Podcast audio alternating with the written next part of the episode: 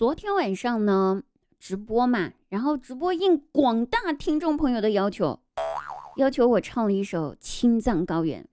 死谁带了？我就不献丑了，想听的啊，去直播间找我啊。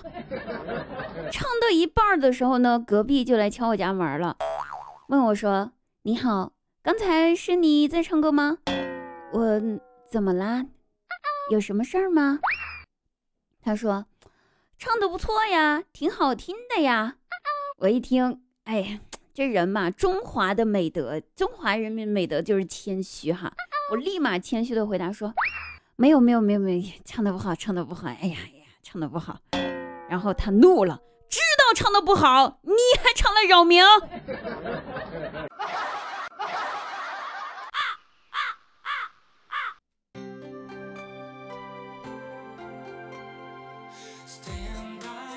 每天晚上九点，我在喜马拉雅直播间开播，有空来玩记得找我等你哦。喜马拉雅搜索“滴答姑娘”四个字，然后就可以来看直播啦，欢迎。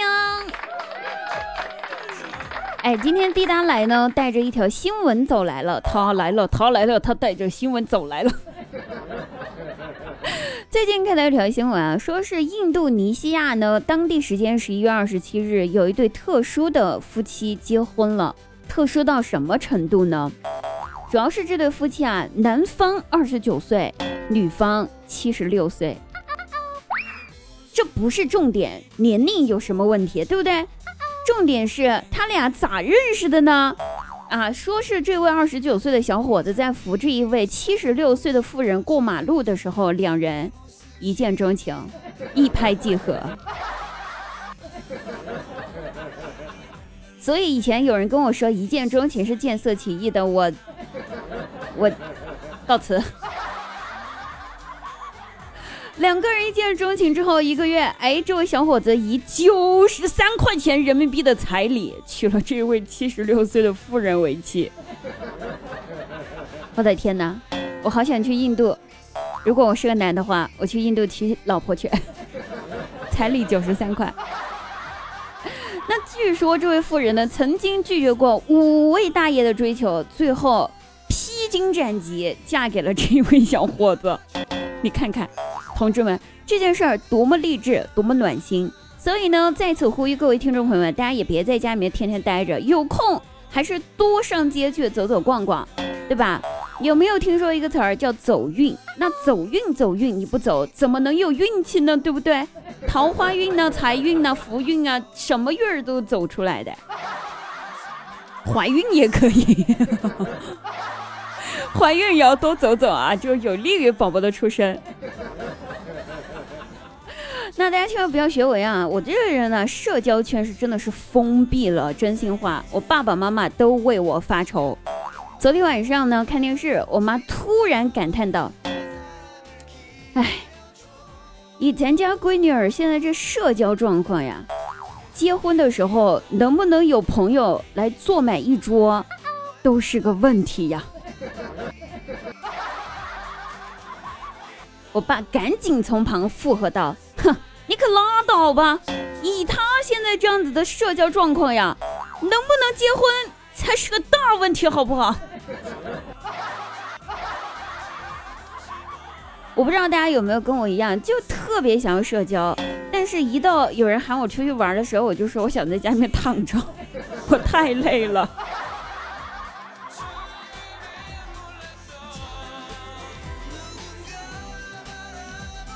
不过呢，这些都后话了哈。其实我还是有青春年少有人追的时候，那时候可是风流一刹呀。记得我上大学那会儿，我们班上有一个男同学，真的是非常喜欢我，也追求我。放假回家呢，呃，有一年嘛，放假回家的时候，他帮我提行李箱到火车站去送我。我行李箱里面装了好多东西，什么电脑呀、特产呀。化妆品呀、衣服呀、书啊，什么反正就沉，反正就很重，特沉。下楼梯的时候呢，他提着我重大的行李箱，特别的吃力。毕竟他那身躯也不是特别庞大，有点瘦弱。我看着他吃力的身躯，顿时有点心疼，真的是心疼。我就忍不住冲他喊道：“哎，那谁提不动，你就滚吧。哎，他隔老远听到这句话之后，很生气的放下了我的行李箱，一句话都没说就走了。我我的意思是，你提不动我的行李箱，你就滚着拖下去就好了。咋就听不懂我的话呢？哎。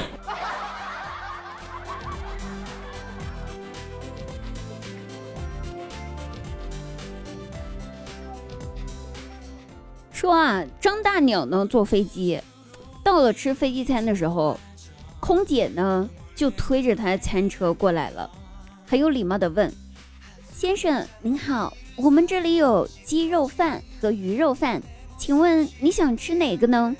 张大鸟回答说：“我想吃排骨饭。”空姐听了之后，估计心里面千万匹草泥马奔腾过马拉戈夫大草原，但是人家是空姐。所以没什么表情，还是又问了一遍：“先生，鸡肉饭和鱼肉饭，您想吃哪个？”嘿，这张大鸟他还是回答说：“排骨饭。”啊，空姐深深的呼吸了一下，又带着微笑说：“您好，先生，我们这里有鸡排骨饭和鱼排骨饭，请问您想吃什么？”张大鸟回答说：“我想吃鸡排骨饭。”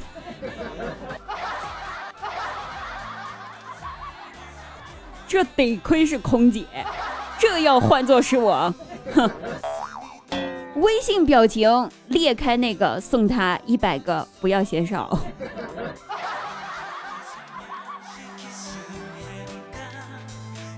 好了，各位朋友，本期节目到此结束了，我们下期节目再会，记得晚上直播间九点不见不散，拜拜。